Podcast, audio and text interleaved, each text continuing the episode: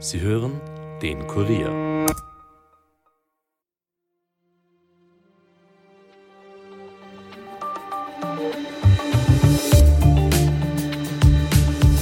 Ob in Mecklenburg-Vorpommern, in Sachsen, in Nordrhein-Westfalen oder in Bayern. Am gestrigen Montag haben ganze Traktorkolonnen in Deutschland für Staus und Verzögerungen gesorgt.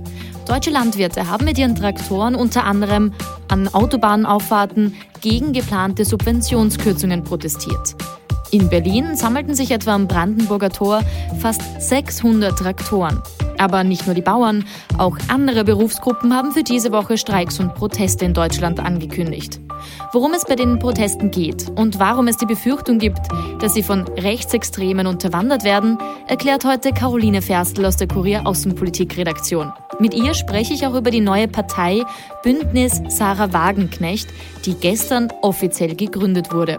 Wofür steht sie? Und inwiefern wird die neue Partei die deutsche Politiklandschaft aufmischen? Mein Name ist Caroline Bartosch. Es ist Dienstag, der 9. Jänner 2024 und ihr hört den Daily Podcast des Kurier. Schön, dass ihr zuhört. In einigen großen Städten in Deutschland ist es gestern zu Demonstrationen mit mehreren tausend Teilnehmerinnen gekommen. Mit ihren Traktoren haben die Landwirte Autobahnauffahrten und auch Plätze blockiert. Anlass der Proteste ist vor allem die Agrarpolitik der Ampelkoalition in Deutschland. Der Deutsche Bauernverband hat die Teilnehmenden dazu aufgerufen, nur friedlich zu demonstrieren und nur an genehmigten Aktionen teilzunehmen. Die deutschen Behörden befürchten jedoch unterdessen eine Unterwanderung der Proteste von rechtsextremen Gruppierungen. Warum diese Befürchtung besteht, weswegen überhaupt genau protestiert wird und welche Folgen das auch für den Wirtschaftsstandort Deutschland haben könnte, bespreche ich jetzt mit Caroline Ferstl aus dem Kurier Außenpolitik-Ressort. Wir sprechen aber nicht nur über die Proteste, sondern auch über die deutsche Politikerin Sarah Wagenknecht. Sie hat gestern nämlich ganz offiziell ihre neue Partei Bündnis Sarah Wagenknecht gegründet und will damit all jene ansprechen, die unzufrieden sind. Hallo Caro. Hi Caro.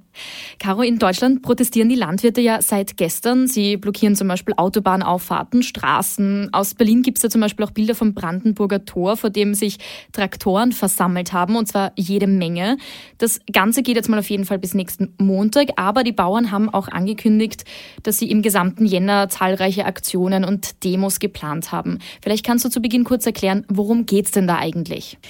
Ja, also Auslöser waren eigentlich Subventionskürzungen, die die Ampelregierung geplant hatte.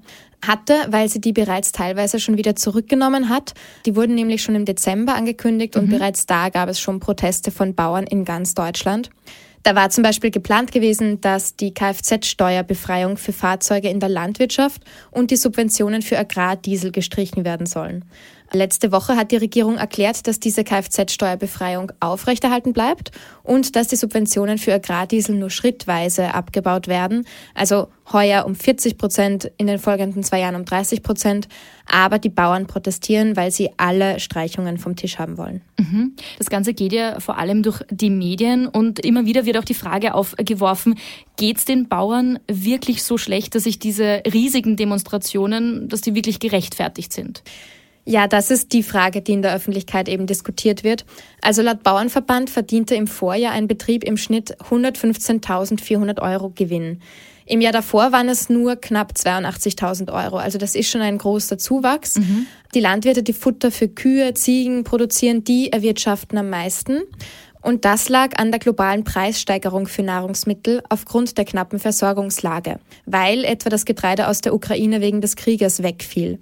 Aber es wird damit gerechnet, dass sich das heuer wieder ändert. Die Preise für Getreide und Milch, die gehen jetzt schon zurück.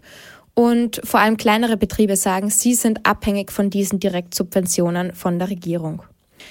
Viele Bauern sagen, sie demonstrieren nicht nur deswegen, sondern mhm. auch wegen 30 Jahre. Sie nennen es verfehlte Agrarpolitik. Sie nehmen also nicht nur die Ampelregierung, sondern auch die vorhergegangenen CDU-Regierungen in die Verantwortung. Sie sind sauer wegen Auflagen für die Produktion äh, und verlangen einfach gesellschaftlich auch mehr Wertschätzung.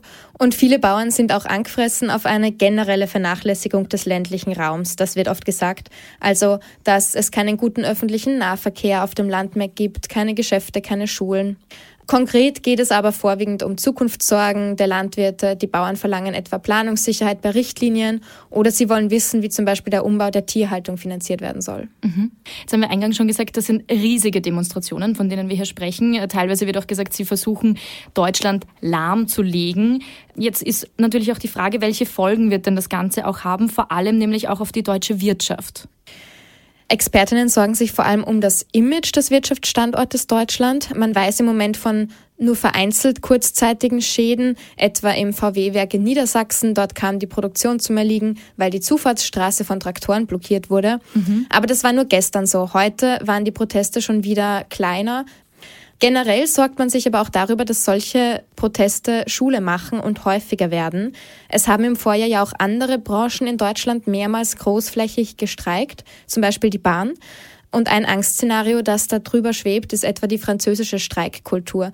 Im Nachbarland Frankreich wird weitaus häufiger und großflächiger gestreikt und gewaltsame Ausschreitungen oder brennende Mülltonnen gehören da auch dazu.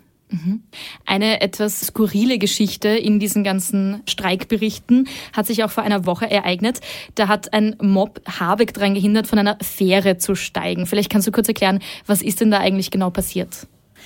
Ja, diese Proteste in dieser Woche, die finden halt vor dem Hintergrund statt, dass die Bauern eben schon im Dezember sehr wütend waren, dass sich diese Wut aufgestaut hat und vergangene Woche eben eskaliert ist. Wie du sagst, da haben Bauern in Schleswig-Holstein das Anlegen einer Fähre behindert, auf der sich unter anderem der deutsche Wirtschaftsminister Robert Habeck befunden hat. Auf ihn konzentriert sich ein großer Teil der Wut der Bauern. Diese Aktion hat heftige Kritik hervorgerufen von der Regierung und PolitikerInnen. Der Bauernverband hat sich davon distanziert und genügend Bauern selbst haben das sehr kritisiert. Es wird auch gemutmaßt, dass die Aktion auch von Rechten und Rechtsextremen in den sozialen Medien unterstützt und geteilt worden sei. Das berichten deutsche Medien. Dazu ermittelt jetzt auch der Staatsschutz und der wertet etwa diverse Chatgruppen der Bäuerinnen aus. Mhm, weil du jetzt gerade auch schon die rechtsextremen Gruppen angesprochen hast. Es gibt ja generell die Befürchtung, dass diese äh, Proteste, die eigentlich von den Bauern eben ausgehen, von rechtsextremen Gruppierungen unterwandert werden, oder? Genau, es gibt eben auch deswegen diese Befürchtung, wegen dieses Vorfalls in Schleswig-Holstein. Jetzt vor dieser Protestwoche hat die teilweise als rechtsextrem eingestufte AfD sowie rechtsextreme Gruppen, die haben dazu aufgerufen, sich den Protesten anzuschließen. Es gab gestern auch Demos von Rechtsextremen, etwa in Dresden eine von den Freien Sachsen, die dazu aufgerufen haben, eben sich den, an den Protesten mit teilzunehmen. Man weiß auch, dass der Zuspruch zur AfD unter Bäuerinnen und Bauern teilweise sehr hoch ist, aber man kann nicht alle über einen Kamm scheren. Mhm. Viele Bäuerinnen und Bauern und auch wieder der Deutsche Bauernverband distanzieren sich öffentlich von der AfD. Mhm. Diese Protestwoche der deutschen Bauern, die kommt vor allem auch Sarah Wagenknecht sehr gelegen. Äh, sie hat gestern bei einer Pressekonferenz in Berlin offiziell ihre Parteigründung des Bündnis Sarah Wagenknecht verkündet und dabei gesagt, Zitat, hier direkt vor der Tür und im ganzen Land protestieren heute die Landwirte, weil sie zu Recht nicht einsehen, dass sie für die Unfähigkeit der Ampel, einen soliden Haushalt aufzustellen, bezahlen sollen. Zitat Ende. Wagenknecht will ja mit ihrer Partei genau jene ansprechen, die unzufrieden sind. Wir werden jetzt gleich über Ihre neue Partei ein bisschen genauer sprechen, aber davor noch ganz kurz, was müssen wir denn zu Sarah Wagenknecht selbst wissen? Es herrscht in der Bevölkerung eine gewisse Unzufriedenheit mit der Regierung, nicht nur bei den Bauern, das ist bekannt und das weiß eben die AfD für sich zu nutzen. Reden wir kurz über die AfD. Die hat ja enorme Zustimmungswerte ja. in den Umfragen. Sie liegt am zweiten Platz hinter der CDU und schafft das vorwiegend deshalb, weil sie sich als Protestpartei etabliert hat weil sie so gesehen wird. Ähm, sie war noch nie in Regierungsverantwortung und das ist für viele ein Grund, sie zu wählen. Und diese Unzufriedenheit, die hofft halt auch Sarah Wagenknecht für sich nutzen zu können. Ehemalige linke Politikerin, die gestern eben ihre eigene Partei gegründet hat, nachdem sie im Herbst nach Monaten, man könnte fast sagen Jahren des Streits aus ihrer Partei Die Linke ausgetreten ist und einen Verein gegründet hat. Und der ist jetzt eben zu einer Partei geworden. Und mit dieser Partei will sie bei den EU-Wahlen im Frühling und bei den Landtagswahlen in den ostdeutschen Bundesländern Sachsen, Thüringen und Brandenburg antreten. Mhm. Jetzt hast du es eh schon so ein bisschen äh, angesprochen, ähm, was wofür diese äh, Partei steht, beziehungsweise eben das Bündnis Sarah Wagenknecht.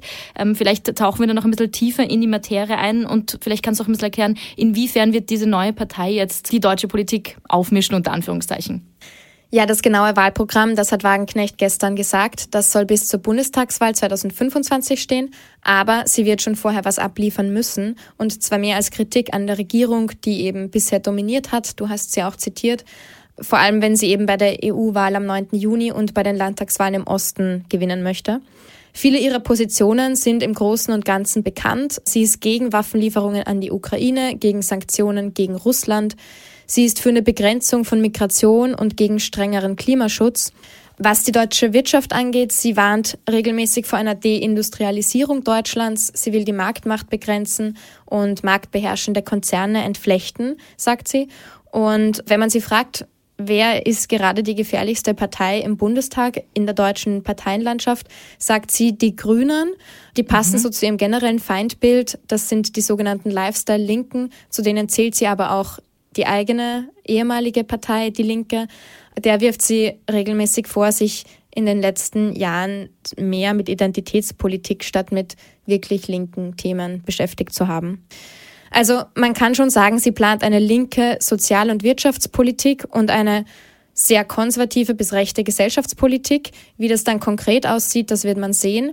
Eine Umfrage vom INSA-Institut und solche Umfragen sind wirklich mit Vorsicht zu genießen, aber die sah die Partei im Herbst bei 12 Prozent. Wagenknecht kommt eben zugute, dass es vielen Wählern, die die AfD wählen, primär um die Abkehr von den etablierten Großparteien geht. Es können sich laut Umfragen auch AfD-Wähler eben vorstellen, Wagenknecht zu wählen. Aber es gibt auch die Gefahr, dass ihre Positionen gesellschaftliche Debatten weiter nach rechts verschieben, dass es quasi zu einer Normalisierung von solchen konservativen Positionen kommt. Man denke eben an Themen Migration, Gender mhm. etc. Und das könnte auch dazu führen, dass sie indirekt die AfD stärkt und normalisiert, die sich dann als das Original von diesen Positionen verkauft. Wir sind auf jeden Fall gespannt, wie das weitergeht. Wagenknecht hat ja gestern eben erst offiziell bekannt gegeben, dass die Partei jetzt gegründet ist. Das heißt, jetzt müssen wir erst mal schauen, was da alles passiert. Äh, du wirst das Ganze ein bisschen im Auge behalten. Ich sage an der Stelle, Caro, vielen Dank für deine Einschätzungen. Danke dir.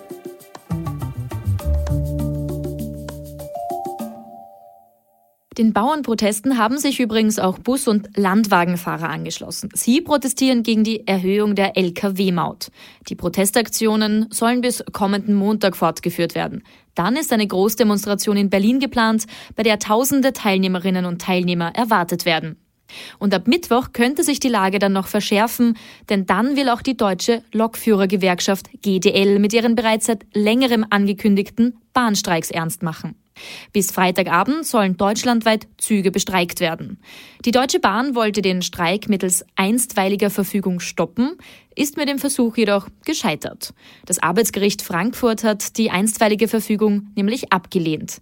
Die Deutsche Bahn will daher in Berufung gehen und das Urteil in zweiter Instanz überprüfen lassen. Ein endgültiger Richterspruch wird für heute Abend erwartet. Sollte die Bahn dann auch in zweiter Instanz scheitern und tatsächlich ab Mittwoch gestreikt werden, dann hätte das natürlich auch Auswirkungen auf Verbindungen zwischen Deutschland und Österreich. Die ÖBB rät Reisenden daher, nicht notwendige Bahnfahrten zu verschieben und setzt auch zusätzliche Maßnahmen. Die Zugbindung von ÖBB Sparschiene und Standardtickets von und nach Deutschland werde aufgehoben. Nachtzugtickets können auch tagsüber genutzt werden. Und Tickets, die bis 8. Jänner gekauft wurden, also bis gestern, sind länger, nämlich bis 19. Jänner gültig.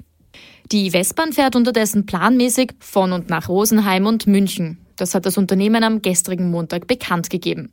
Außerdem werde mit den ÖBB an einer Lösung gearbeitet, um betroffene Fahrgäste zwischen Salzburg und München in Westbahnzügen mitzunehmen. So heißt es zumindest in einer Aussendung. Mehr Infos zu den Streiks und natürlich auch zu Sarah Wagenknecht und ihrer neuen Partei findet ihr auf kurier.at. Und hier gibt's jetzt wie gewohnt noch einen schnellen Nachrichtenüberblick für euch. Millionenerbin Marlene Engelhorn macht mit der Verteilung ihres Vermögens ernst. Wie sie am heutigen Dienstag in einer Pressekonferenz bekannt gegeben hat, wird ein auf ihre Initiative gegründetes Gremium namens Guter Rat für Rückverteilung nämlich darüber entscheiden, was mit 25 Millionen Euro geschehen soll. Sie selbst habe dabei keinerlei Mitsprache, das hat Engelhorn gesagt, verfassungswidrige, lebensfeindliche, menschenverachtende und profitorientierte Zwecke seien allerdings ausgeschlossen.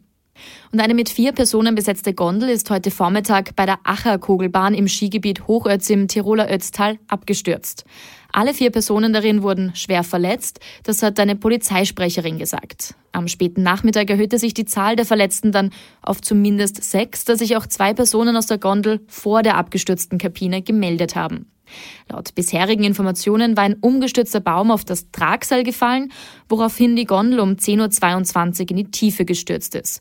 Laut bisherigen Informationen aus etwa sieben Metern Höhe, was wiederum ein Glück war, denn das ist bei weitem nicht der höchste Punkt der Trasse. Und das neue Jahr beginnt für ÖVP-Finanzminister Magnus Brunner schnell. Nämlich so schnell, dass er die kommenden vier Wochen kein Auto lenken darf. Geschehen ist das alles laut Kurierinformationen am vergangenen Samstag.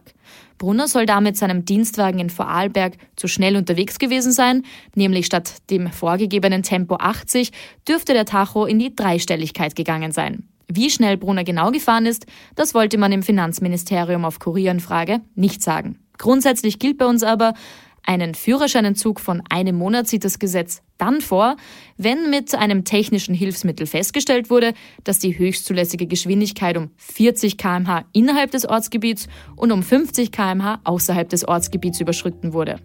Bei Brunner dürfte also letzteres der Fall sein. Damit war's es für heute von uns. Mehr Infos aus Österreich und aller Welt wie immer auf unserer Website. Dort gibt es natürlich auch mehr von unseren Podcasts, also hört euch doch gerne mal durch. Wenn euch einer davon gefällt, dann abonniert ihn auch gleich auf Apple Podcasts oder Spotify und hinterlasst uns auch gerne eine Bewertung. Ton und Schnitt von Dominik Kanzian. Mein Name ist Caroline Bartosch. Ich wünsche euch einen schönen Dienstagabend und hört doch auch morgen wieder rein. Bis bald.